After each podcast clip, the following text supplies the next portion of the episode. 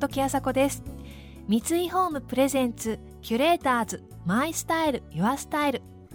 この番組はミュージシャンデザイナー作家俳優職人などなど異なるフィールドを舞台に活躍する2人がランデブー。情報があふれる今確かな審美眼を持つキュレーターたちが上質な暮らしに合うアイディアや生き方をシェアしてくれます。今朝のキュレーターズは作詞家の松本隆さんと歌手の久美子さん。松本さんはロックバンドハッピーエンドを経て作詞家に転身。日本を代表する作詞家の一人です。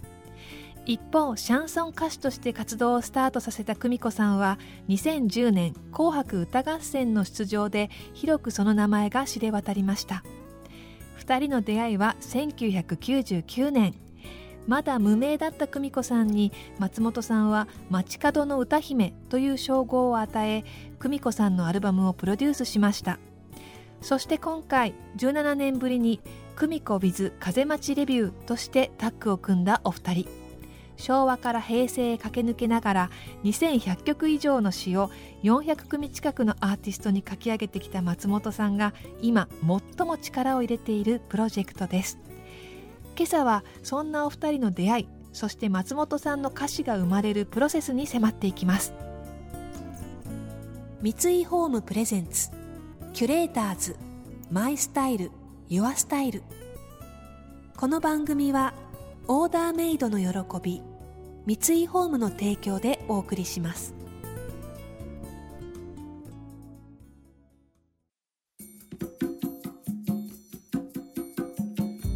おはようございます。よろしくお願いいたします。初めて会ったのがもうかれこれ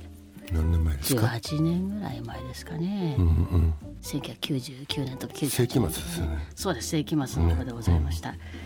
突然ねあの私が、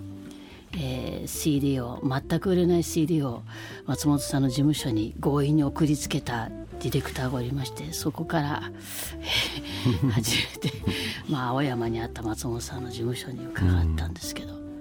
2000年にアウラという本当鈴木圭一さんもあのサウンドプロデュースみたいな形で関わってくれましたね。うんはちみつパイというかムーンライダースの人たちが手伝ってくれて詩は僕がねフルアルバム書いて面白いアルバムでしたね。うん。まあいろんな種類のまあ歌って割といい人がテーマなんですけどなんかずっと松田聖子をあの作ってて明るいあのー ポップな明るく可愛い正しい。そうね。そういう女の子ばっかりやってたんで たまにはあのネクラな女の人。の歌だからやさぐれたちょっと年間な女みたいなね。あと、はい。超貧乏とかね。そういう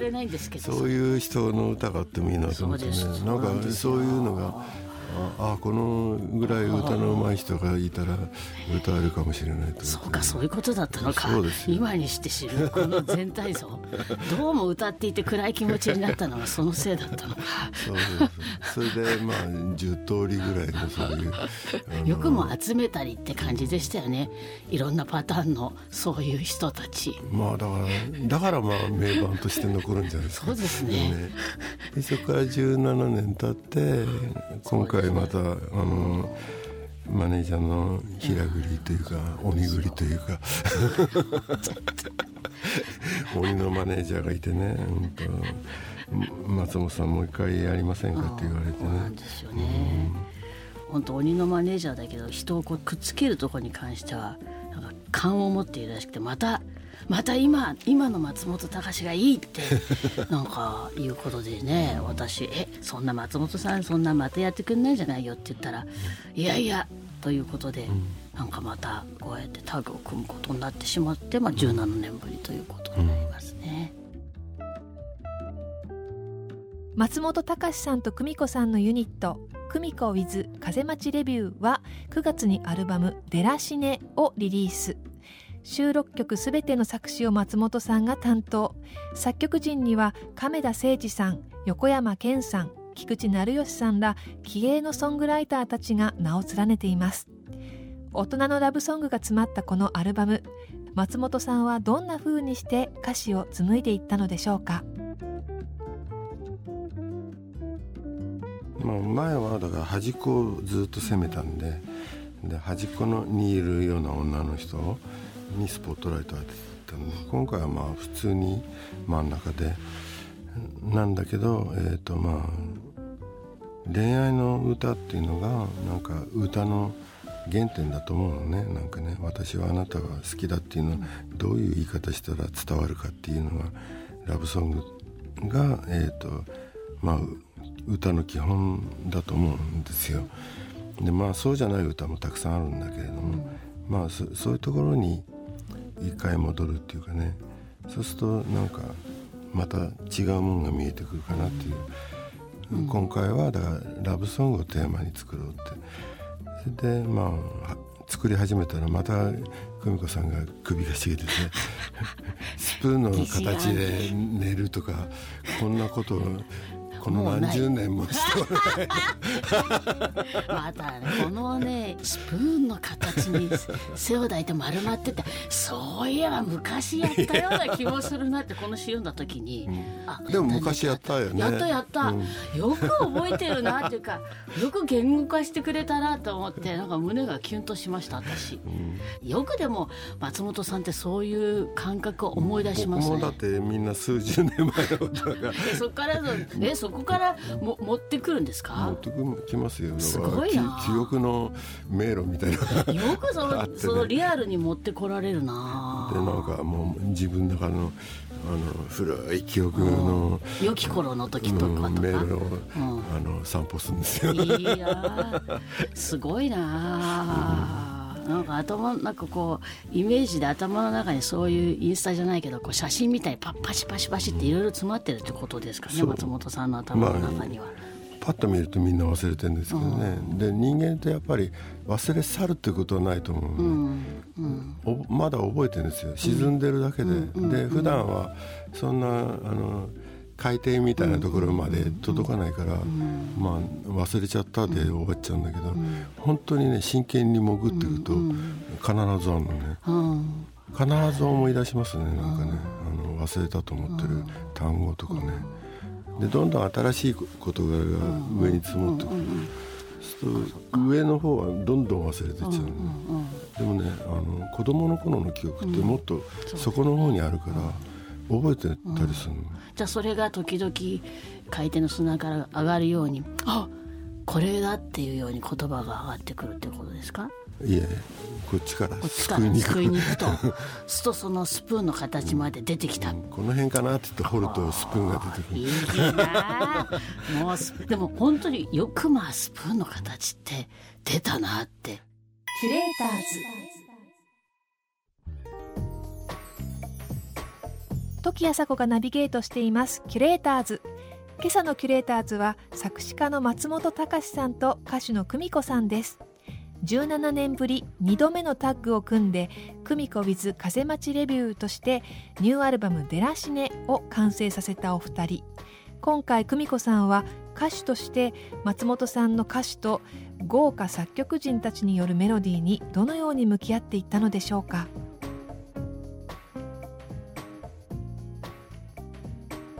あの作曲曲を作った方詩をもちろん松本さん詩そうなんですけどそれはそんなに私が勝手にどうのこうのするべきものでもなくて私はただ声を提供している人間でまあちょっとした思い出はあるにしてもそれは決して深く掘り下げるすぎずにあのきちんとお伝えをするという、まあ、役割をきちっと自分の中でやればおそらくいいのかなっていう今回はそんな形で臨みましたずっと全部そうです。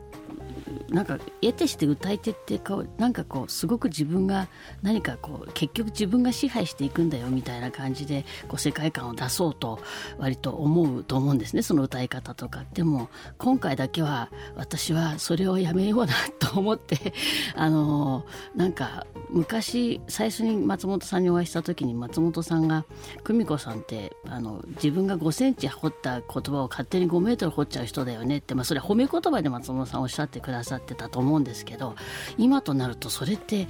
もしかしたらそれが私のネックじゃないかって今回すごく思って 掘っちゃいけないものを掘っちゃってたんじゃないかって思うことが結構あったんですね、まあ、それからの人生もそう思ってることがあってだから自分がこう録音したものを自分があんまり好きではないというこの ジレンマに陥ったんじゃないかと思っててで今回はだからあのまず言葉とそして音符ですね。楽譜ですね。それをきちんとまずそこをたどろうと。で自分の癖とか一切なくしてとにかくもう何回あの初めての人のようにとにかくずっとただ伝えるだけで声はただそこにあるだけで声も決して作ろうとしないようにしてただ声だけでやっていこうという本当にだからさっぱりと きちんと歌っていくということだけを今回はすごくやったのでそのせいかどうか終わった時にすごく後からちゃんと聞けたので自分で。あこれでよかったんだなっていうふうに思いましたね。うん、と謙虚に本人はおっしゃってるけど一段深まっただけです。歌歌に関して。そうなのかな、うん、嬉しいな。これで今まで久美子嫌いっていう人が多分耳傾けると思う。何にも癖ないから嫌いになる要素がないの、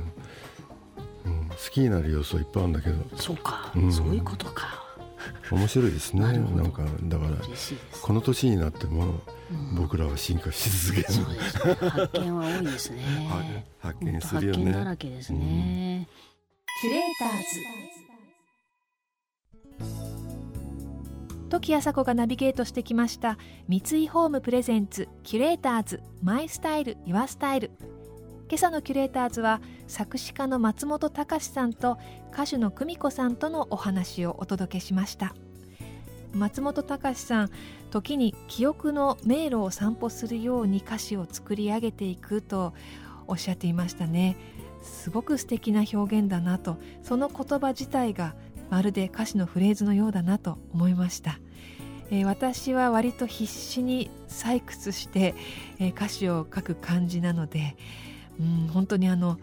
目にルーペをはめて崖でカンカンとあの掘り出すようなかなり必死なんですけれども今度松本さんのように散歩という感覚で作詞やってみようと思います。